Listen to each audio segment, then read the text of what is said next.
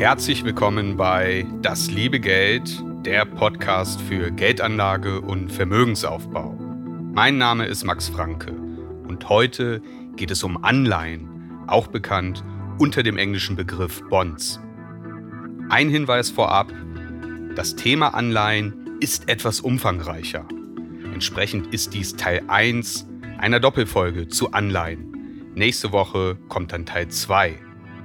In dieser Folge werde ich zunächst darüber sprechen, was Anleihen sind und wie sie funktionieren.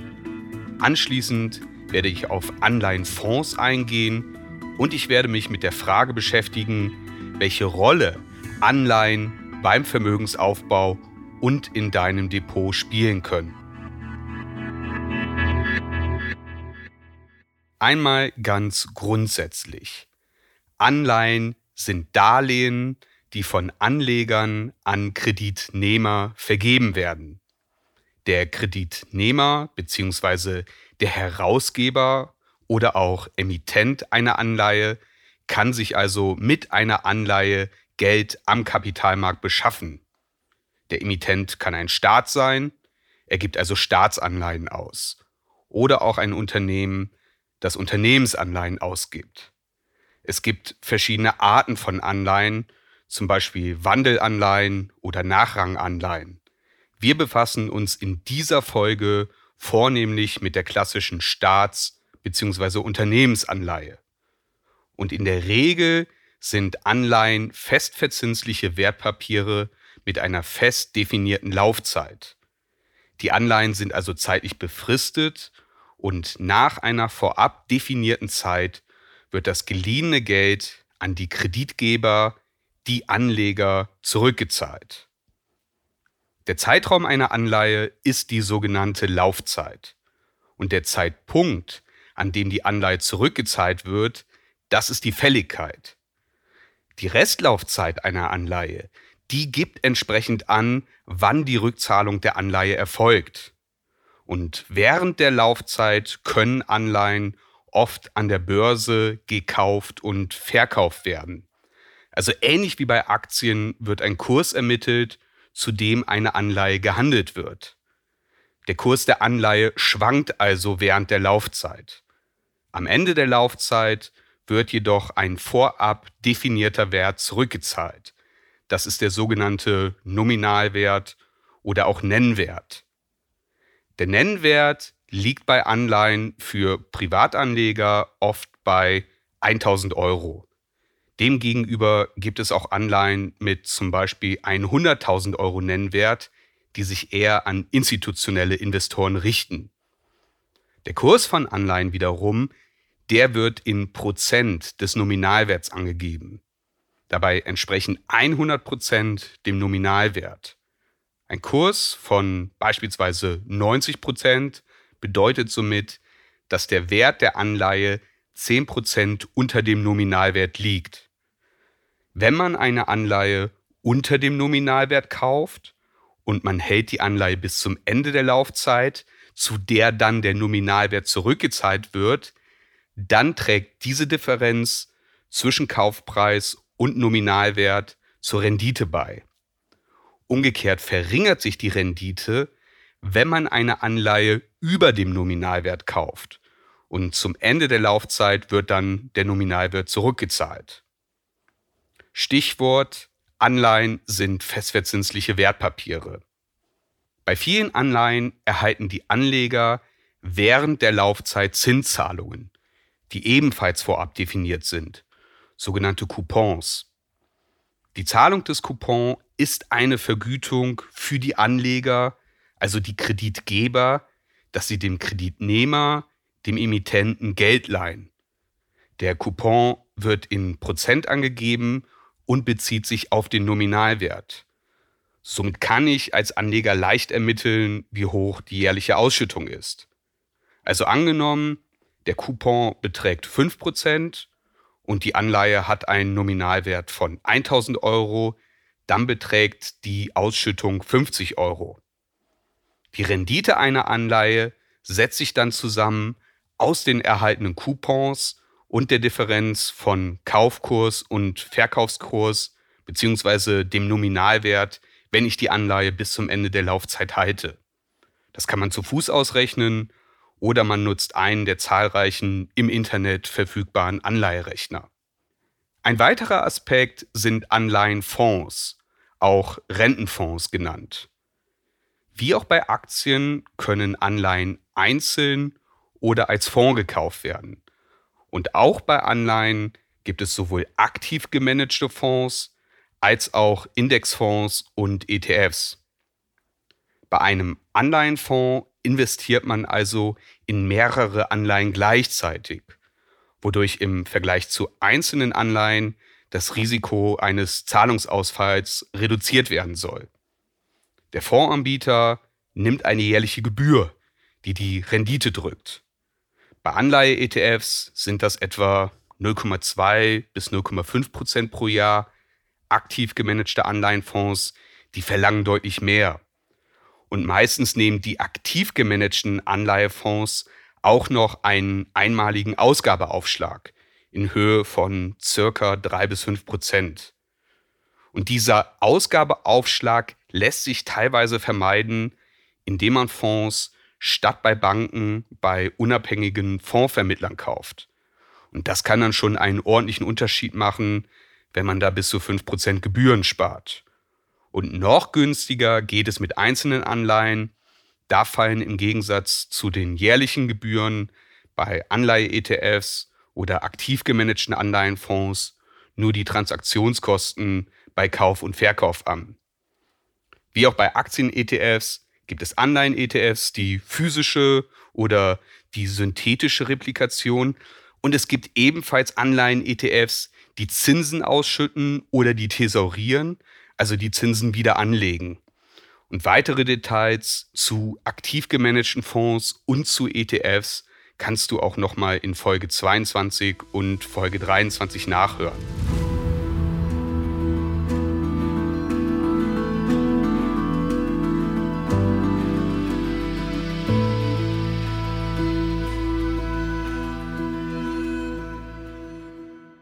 Ein weiterer Unterschied von Einzelanleihen versus Anleihenfonds betrifft die Laufzeit. Einzelanleihen haben eine feste Laufzeit mit einem klar definierten Laufzeitende. Wenn also der Kurs einer Anleihe zurückgeht, dann kannst du bis zum Ende der Laufzeit warten. Die Rendite ist ausgemacht und auch sicher, jedenfalls vorausgesetzt, der Emittent wird nicht zahlungsunfähig. Bei Anleihenfonds ist das nicht unbedingt möglich, wenn zum Beispiel Zinsen steigen, dann können Anleihenkurse runtergehen und sie können auch nachhaltig im Keller sein. Und das betrifft dann sowohl aktive Anleihenfonds als auch passive Anleihen-ETFs. Und im Gegensatz zu Einzelanleihen erreicht der Fonds nicht nach zum Beispiel ein paar Jahren ein Laufzeitende, sondern er kauft fortlaufend neue Anleihen. Und dann ist die Frage, ob der Fonds in eher kurzlaufende Anleihen oder in länger laufende Anleihen investiert. Und unter diesem Gesichtspunkt wären jedenfalls Fonds mit kurzlaufenden Anleihen vorzuziehen. Man könnte ebenfalls argumentieren, dass für Privatanleger in diesem Fall einzelne Anleihen von soliden Kreditnehmern einem Anleihenfonds vorzuziehen sind. Weil da kann man die Kursschwankungen bis zum Laufzeitende aussitzen. Das wäre meiner Meinung nach dann schon ein entscheidender Unterschied zu Investitionen in Aktien. Weil bei Aktien wäre es für Privatanleger meist eher ratsam, nicht auf einzelne Unternehmen zu setzen, sondern das Risiko breit zu streuen.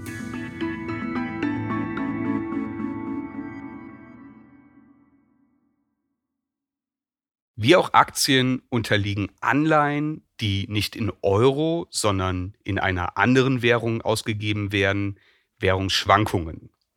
Und da sollte man aufpassen. Anleihen in Fremdwährungen, die versprechen auf den ersten Blick nicht selten eine höhere Rendite.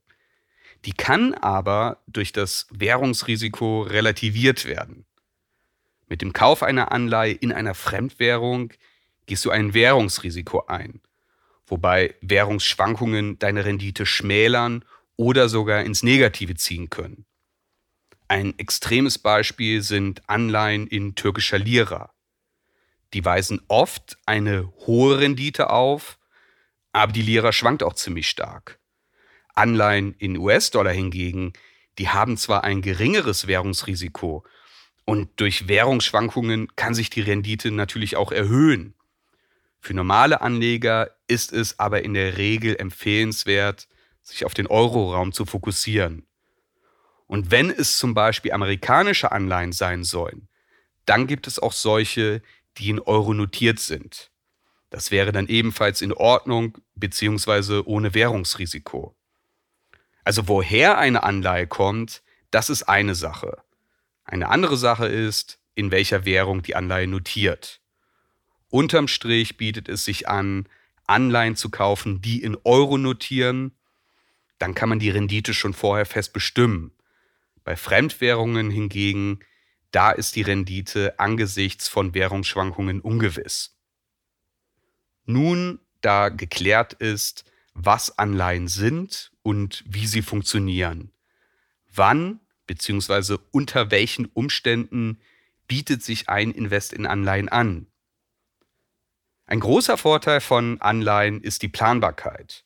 Ein Beispiel, wenn ich heute weiß, dass ich in zwei Jahren einen bestimmten Betrag benötige, dann kann ich mein Geld in Anleihen mit entsprechender Laufzeit investieren. Die Laufzeit ist klar definiert. Ich weiß also genau, wann die Anleihe fällig ist und ich den Nominalwert ausgezahlt bekomme. Bei Aktien ist das so nicht möglich. Aktien erwirtschaften historisch betrachtet und über einen langen Zeitraum eine gute Rendite. Ich sollte mit ihnen aber nicht kurzfristig investieren. Wenn ich in zwei Jahren mein Geld benötige und der Aktienmarkt ist zu der Zeit im Keller, dann habe ich ein Problem. Mit einer Anleihe muss ich mein Geld in diesen zwei Jahren aber auch nicht nutzlos herumliegen lassen, sondern ich kann es für mich arbeiten lassen.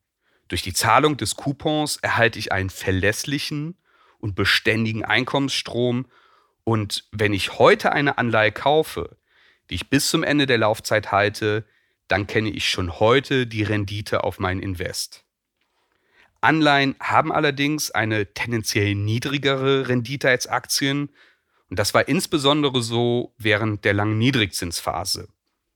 Die ging bis Mai 2022, als die amerikanische Notenbank Federal Reserve die Zinswende einläutete und den Leitzins erstmals erhöhte. Die Europäische Zentralbank, die zog im Juli 2022 nach. Und zuvor waren Anleihen eine lange Zeit nur sehr niedrig verzinst oder haben mit Blick auf die Inflation überhaupt keine Rendite erwirtschaftet. Und die von der Bundesrepublik Deutschland ausgegebenen Bundesanleihen, die hatten einen längeren Zeitraum sogar eine negative Rendite. Mit dem Einleiten der Zinswende und den steigenden Leitzinsen sind Anleihen nun wieder einen Blick wert.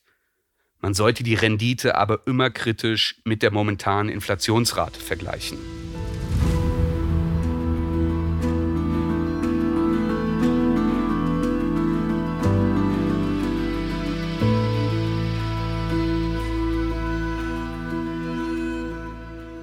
Wie hoch sollte der Anteil von Anleihen in deinem Portfolio nun sein? Eine übliche Herangehensweise ist, dass ein ausgewogenes Portfolio sowohl Aktien als auch Anleihen enthalten sollte.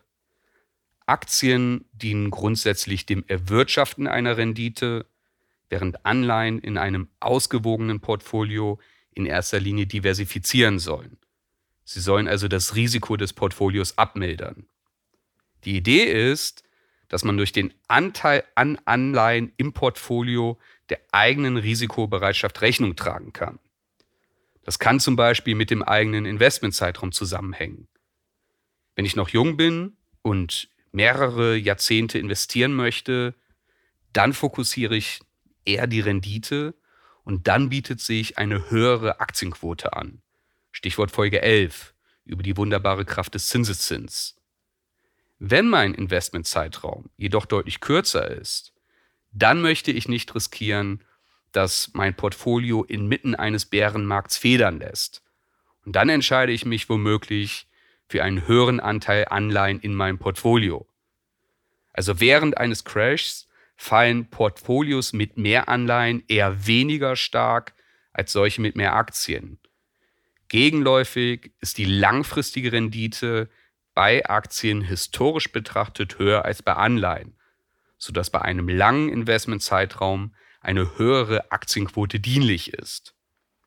Also unterm Strich können Anleihen eine gute Beimischung im Portfolio sein, wenn man das Risiko mindern und mehr Sicherheit möchte oder wenn man sein Geld zu einem bestimmten Zeitpunkt benötigt. Vor circa 100 Jahren gab es übrigens auch die Denkart, dass Aktien eher Spekulationsobjekte sind, während Anleihen ein solides Investment darstellen.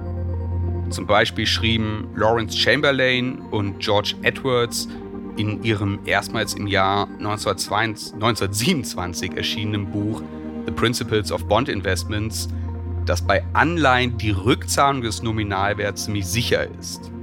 Bei Aktien ist die Rückzahlung des investierten Geldes nicht unbedingt gegeben. Es stimmt natürlich, dass Aktienkurse schwanken und Firmen auch pleite gehen können.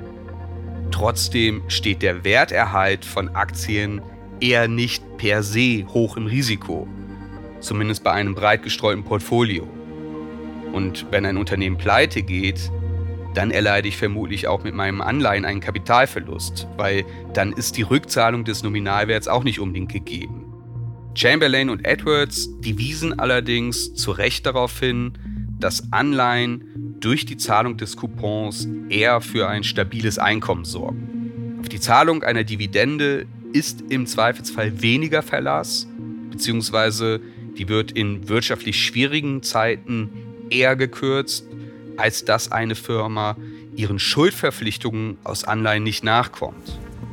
Heute würden die meisten Investoren die Einschätzung Anleihe gleich sicheres Invest und Aktie gleich Spekulation wohl nicht mehr so teilen. Aber klar, Anleihen sollen Stabilität im Portfolio und Aktien langfristige Rendite bringen. Oder wie ein amerikanisches Sprichwort sagt, wir kaufen Aktien, damit wir gut essen können, aber wir kaufen Anleihen, damit wir gut schlafen können. Damit endet die erste von zwei Folgen über Investieren in Anleihen. In Teil 2 geht es dann nochmal um das Thema Sicherheit bei Anleihen und ob du jetzt in Anleihen investieren solltest. Ich hoffe, dass du den ein oder anderen Gedanken für dich mitnehmen konntest. Und ich würde mich sehr darüber freuen, wenn du diesen Podcast weiterempfiehlst und auf den üblichen Podcast-Plattformen kostenlos abonnierst. Oder du abonnierst den kostenlosen Newsletter, um keine Folge zu verpassen. Den Link findest du in Show Notes. Nächste Woche gibt es eine neue Folge, nämlich Teil 2 über Investieren mit Anleihen. Bis zum nächsten Mal.